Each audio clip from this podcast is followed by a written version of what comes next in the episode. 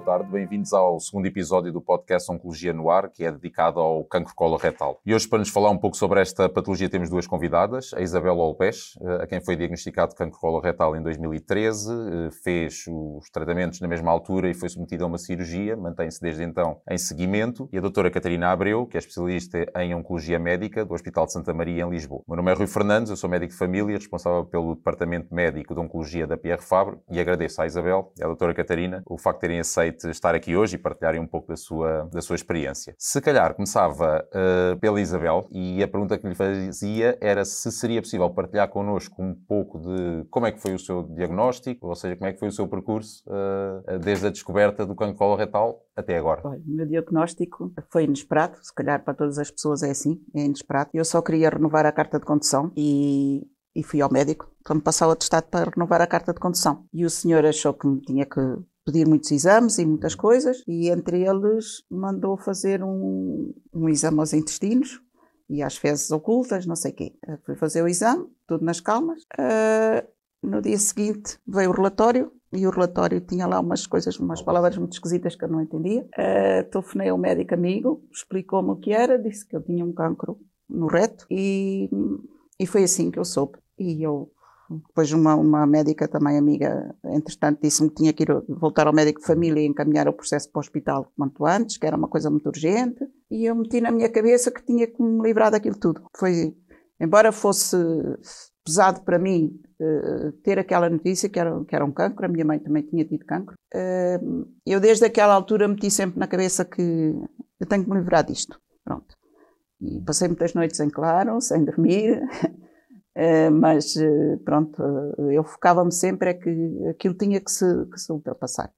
Pronto. Isto era sábado, na segunda-feira estava no médico, estava no hospital, começámos logo a fazer, a, a equacionar as coisas para, para os tratamentos e para, para, ver o que é que se fazia. Pronto, foi assim. E, e ou seja, em todo, em todo, este percurso, e nós sabemos que o cancro coloretal é uma patologia que, que, que, normalmente envolve aqui o acompanhamento por vários profissionais de saúde, não é? nomeadamente médicos de, de várias especialidades, como é que descreveria o seu percurso desde este diagnóstico inicial até aos últimos tratamentos hospitalares que fez? O que é que retém de melhor ou, que, ou, de, ou de, menos positivo deste, deste processo? Olha, retenho sempre uh, o meu cirurgião é uma pessoa que tem sido excepcional para mim. Eu disse-lhe sempre, lembro-me de dizer na primeira vez que falei com ele que eu não o conhecia, e pedi-lhe, eu quero saber tudo. E quero que me diga sempre uh, a verdade, que não me oculte as coisas. Uh, porque isso para mim é importante, eu reajo muito melhor se souber a verdade, eu situo-me e enquadro as coisas e e consigo, consigo enfrentar isso. Uh, meias verdades eu não gosto, ou mentiras, ou ocultações de, de coisas, de maneira que diga-me sempre o que tiver a dizer. E foi assim que funcionámos sempre desde essa altura. Pronto. Depois tive uma enfermeira de estoma, que é uma pessoa também excepcional, que, que me acompanhou sempre desde a altura, depois fiquei ostomizada. Coisas menos boas dentro disto nunca tive, embora tivesse que enfrentar uh, a realidade de um cancro tive, por exemplo, sei lá, foi, foi desagradável talvez para mim, quando fiz a radioterapia, uh, e hoje eu tenho essa percepção, podiam ter informado, há situações em que uh, o fazer a radioterapia pode ser mais aliviado, mais suportável, uh, porque a pessoa fica queimada e fica queimada para sempre. Ainda hoje eu tenho, ainda sinto as queimaduras da, da radioterapia e aí não foi, não foi dada informação nenhuma. Uh, ah, ponha um creme, ponha um creme, mas um creme não resolve, não é isso que resolve. Podia-se, antes e depois da radioterapia, fazer algumas, algumas melhorias e alguns, alguns tratamentos, pronto, alguns cuidados. Se calhar é mais isso que. Ok.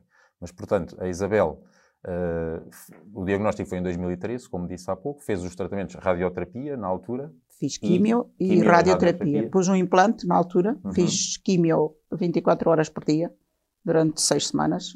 Uh, andava sempre com aquilo atrás.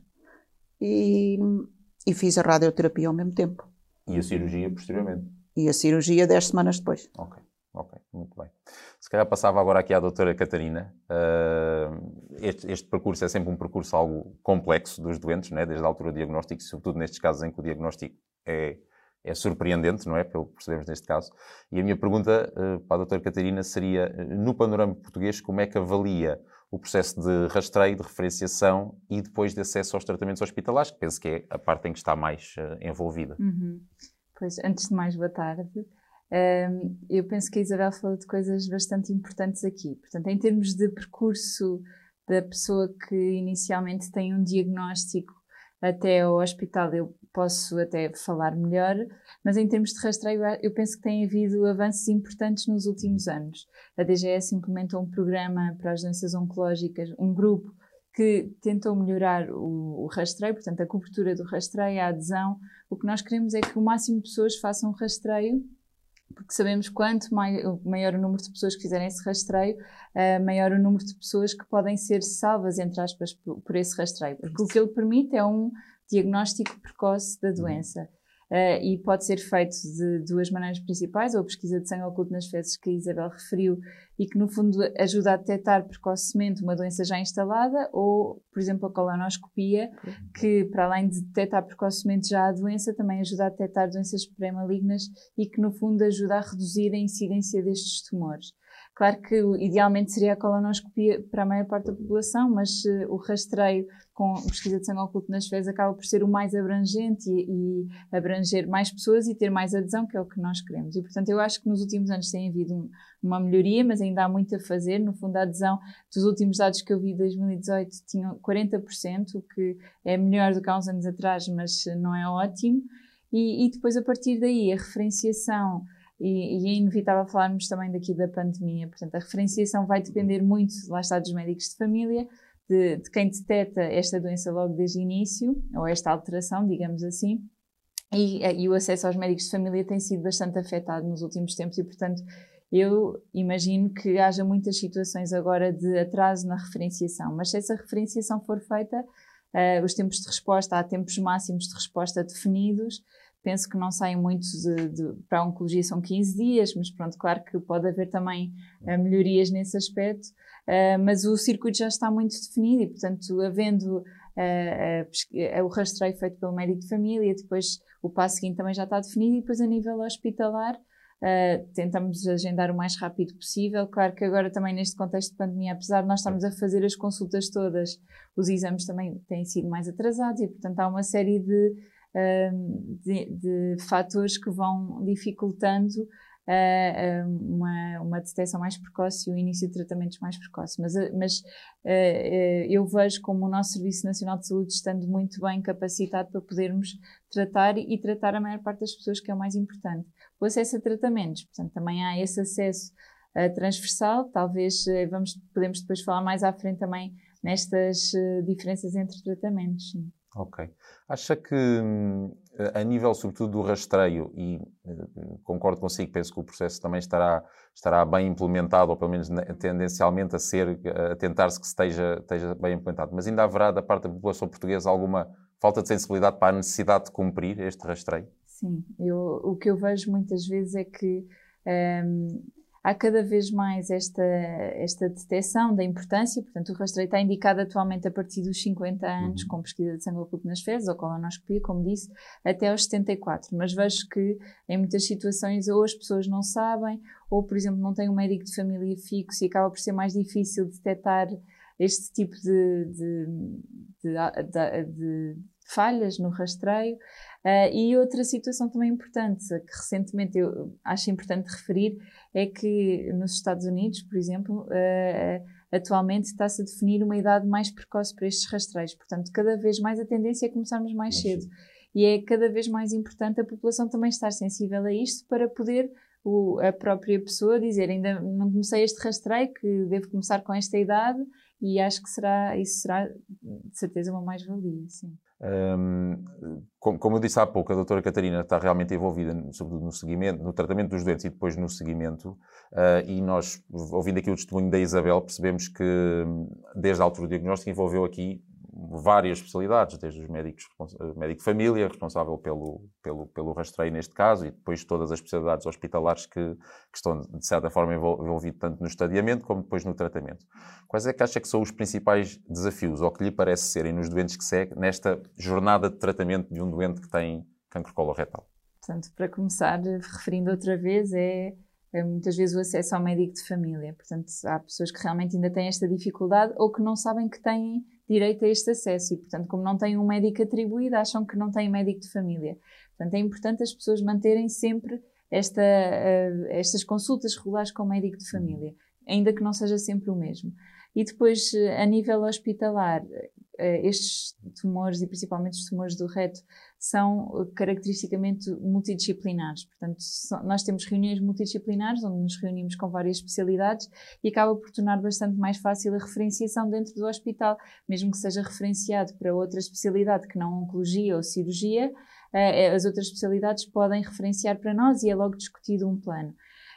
Outro aspecto que, que eu também já referi, mas que neste momento talvez seja aquela, aquele ponto fraco que, que pode às vezes atrasar o processo, são os exames complementares de diagnóstico, que no hospital têm estado mais atrasados em algumas situações. Claro que cada hospital nós arranjamos formas de contornar este problema agora na pandemia, porque principalmente a pandemia trouxe, agravou os problemas que já existiam.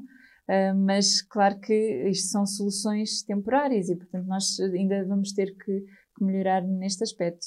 Uhum. Eu posso só acrescentar claro uma questão. Uh, na altura, eu disse sempre à minha médica de família, habitual, que foi a mesma durante muitos anos, eu já tinha mais de 50 anos, nunca me foi mandado fazer nenhuma colostomia, uh, colonoscopia, aliás. E eu referi sempre que a minha mãe tinha tido cancro dos intestinos e que morreu disso. Uh, e nunca foi mandado pedir nenhum exame nessa, nessa área. E naquele dia, quando eu fui pedir a renovação da carta, estava lá um médico diferente, por acaso. E que eu achei, ah, que chato, até disse que o homem é tão chato. Tanta pergunta e tanta questão e tantos exames que mandou fazer. É, calhou naquele dia. E acabou por ser, ser positivo nesse caso, não é? Porque Foi, nunca mais o vi. Okay. Nunca mais vi esse senhor. Uh, Queria-lhe agradecer. Tentei uma vez falar com ele, que eu sei que ele depois foi mudado. Nunca consegui mais falar com ele. Mas foi graças a esse senhor que, de facto, uh, eu fiz os exames e foi detectado, porque senão não era detectado, não é? Claro que sim, esta sensibilização também tem que ocorrer não. a nível dos profissionais de saúde, sem sim. dúvida. Uh, portanto, eu acho que uh, abrangermos associações de, de pacientes, de, de, médicos, tudo isto ajuda nesta. Também há muitas pessoas que têm medo, não é? Sim. Não sim. querem ir fazer os exames porque têm medo. Medo do que possam vir a sim, descobrir. Sim, sim, sim. Uhum. Claro que sim. Acho que sim. Uh, voltando aqui agora, dirigi-me outra vez à Isabel. Uh, e a doutora Catarina ainda há pouco referiu que isto é um tipo de tumor completamente multidisciplinar, que envolve várias vertentes. Como é que avalia, da perspectiva de quem uh, passou pelo processo, a interação que houve aqui entre os vários profissionais de saúde? Já falou do seu cirurgião, da enfermeira. Foi excelente, Foi excelente porque eu passei do cirurgião para a consulta do Hospital Dia de Oncologia, depois fiz a radioterapia na Champalimau foi outras, outro, outro, outra referência diferente. Uh, e na altura ficou por ali, pronto. Era a químio, era a rádio e depois a decisão da, da cirurgia. Mas foi impecável, todos, entre eles. Não, não, eu não tenho nada a, a dizer, nem a, nem a referir dessa, dessa situação toda.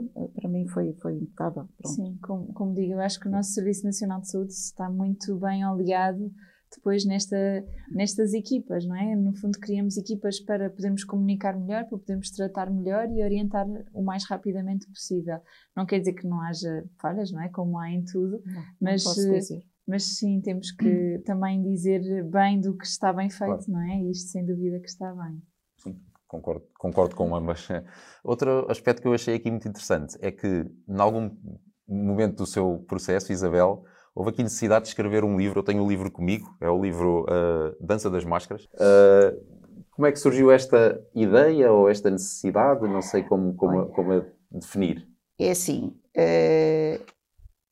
nos primeiros tempos eu estava focada era realmente em acabar com isto, pronto, libertar-me. Uh, fiz a químio, fiz a, a, a rádio, acabei aquilo, isto era o mês de, de, princípio de setembro, e eu disse para o meu marido, para a minha filha, epá, vamos embora daqui para fora, estou farta disto, vamos sair, vamos de férias.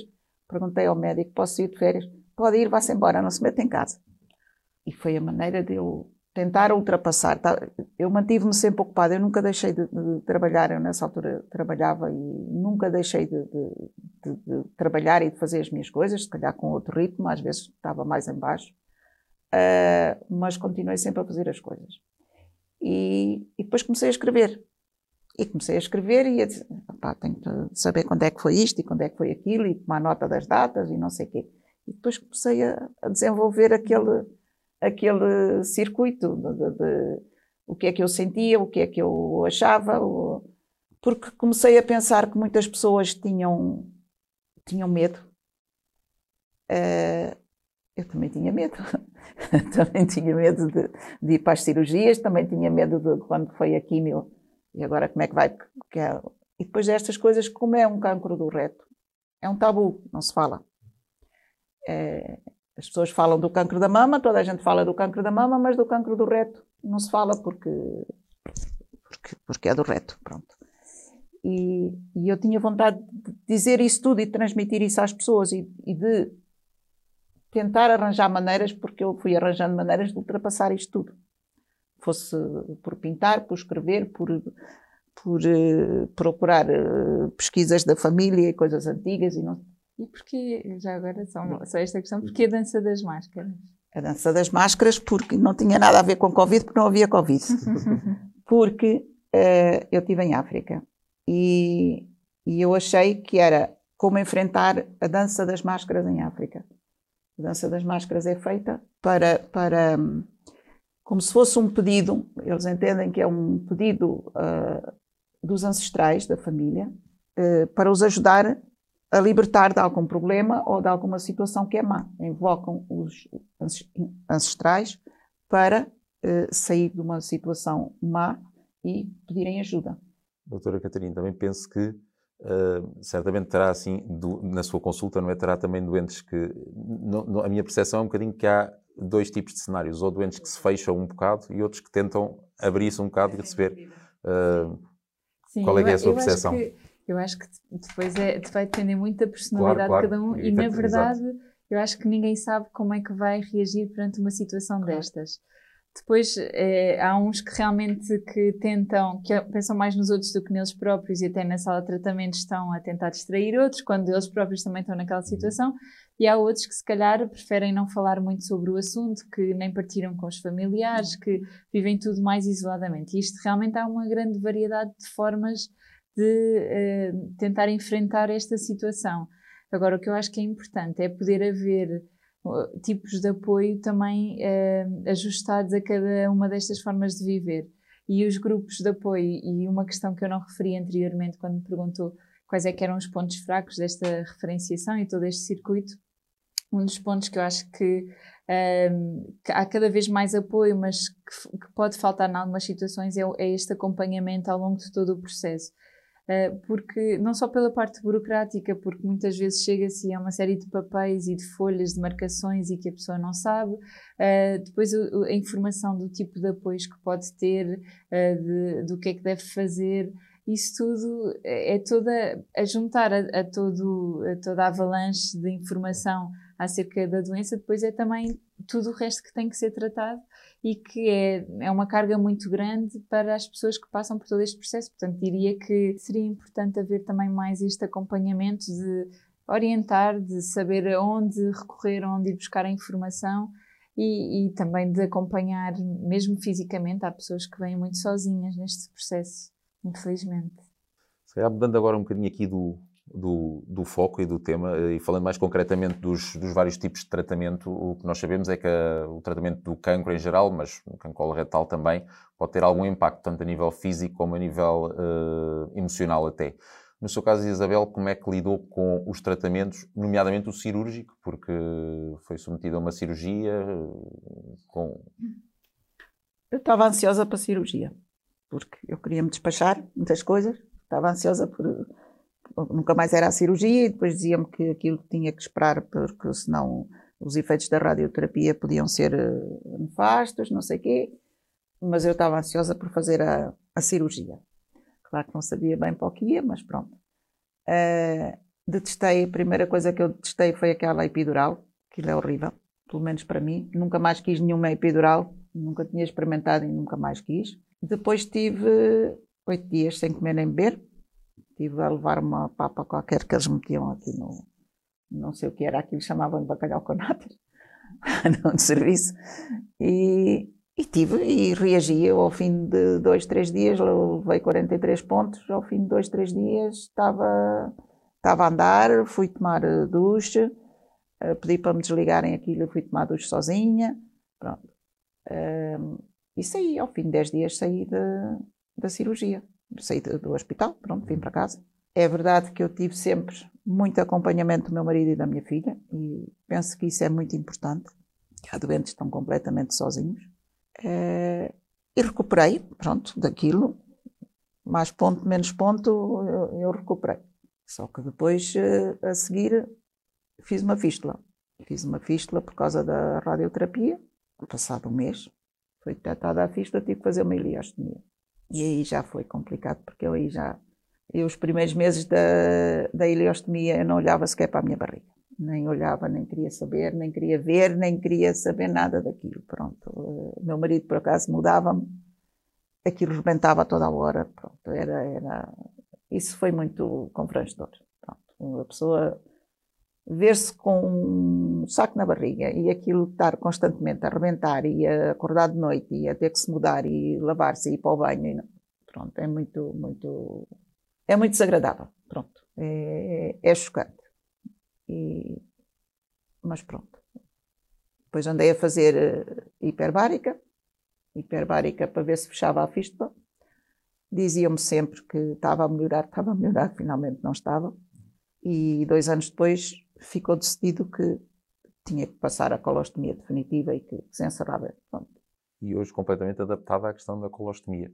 Faço-lhe esta pergunta também porque parece-me que ainda há um bocadinho, ainda há um certo tabu falar-se da questão da colostomia. Não é uma coisa que se fala muito, as pessoas não, não optam por não falar. As pessoas não falam, não gostam de falar, não gostam de dizer que têm um buraco na barriga e, e não gostam de falar nisto. Pronto. Mas eu acho que isto tem que ser falado faço parte também de um grupo de, de, de, pessoas ostomizadas e falamos todos nisto, até pronto, brincamos uns com os outros, não sei o quê, se foi assim, se foi assado, saiu mais, saiu menos, como é que fazes para isto, como é que fazes para aquilo, pronto, porque depois nós próprios ganhamos truques uhum. para facilitar uh, usar o saco em, em, permanente, pronto. E lá está, eu nunca deixei de fazer a minha vida normal, eu vou para a praia, fui sempre para a praia, mesmo quando tinha a ileostomia. Fui sempre para a praia, fiz sempre hidroginástica, nunca deixei de fazer, não faço agora por causa do Covid, mas nunca deixei de fazer estas atividades, nunca deixei de, de ir para lado nenhum uh, por causa de ser ostomizada ou por ter tido um cancro ou por, por às vezes estar mais, mais limitada. E acho que essa postura também é muito importante para as pessoas, porque uma pessoa que se fecha que se fecha em casa, que não quer sair, que não vai. Eu acho que a pessoa, em muito pouco tempo, uh, está deprimida e, e, tem uma situação pior do que. agrava a sua situação. Doutora Catarina, certamente na sua consulta recebe doentes com, com, com colostomia, ostomizados. Uh, qual é a sua percepção sobre, este, sobre o impacto deste tipo de tratamento e que formas é que, digamos, tem ao seu dispor para poder, de alguma forma, minimizar um bocadinho este impacto? Pois é, um impacto enorme na qualidade de vida, na autoimagem, na relação com os outros, na, uh, muitas vezes o que eu sinto é que principalmente também os mais jovens têm muita dificuldade em aceitar e estão sempre a, a ver o momento em que vão retirar uh, a colostomia ou que vão fazer a cirurgia de reconstrução. Uh, outros não têm essa possibilidade, mas, mas acho que é, que é, um fator muito importante e às vezes que afeta mais até do que ter, ter que fazer tratamentos e há, há especialistas de apoio, enfermeiras especialistas que podem dar este apoio. Uh, eu penso que talvez este apoio é, é, sem dúvida importante, mas estes grupos em que as pessoas falam entre si e mostram que a vida é possível e normalizar as atividades do dia a dia, mesmo com este, com este fator, eu acho que, que também é muito importante. Agora, o que eu sinto é que nós, pelo menos oncologistas, talvez os cirurgiões tenham, tenham outro tipo de, de formação, mas nós também não temos assim muita formação nesta área. Portanto, muitas vezes também vamos conseguindo saber coisas pelos, pelos pacientes, pelas enfermeiras, mas ainda acho que há um percurso também a fazer neste aspecto, sem dúvida, sim. Isso é tão importante. Voltando à doutora Catarina, além dos tratamentos cirúrgicos, portanto, os tratamentos uh, farmacológicos que são usados no cancro coloretal, Uh, e focando mais neste tipo de tratamento, qual é que acha que são os principais desafios que envolvem este tipo de os, os, tratamentos disponíveis e quais é que são as estratégias que estão atualmente ao dispor dos oncologistas para ultrapassar estes mesmos desafios? Uhum.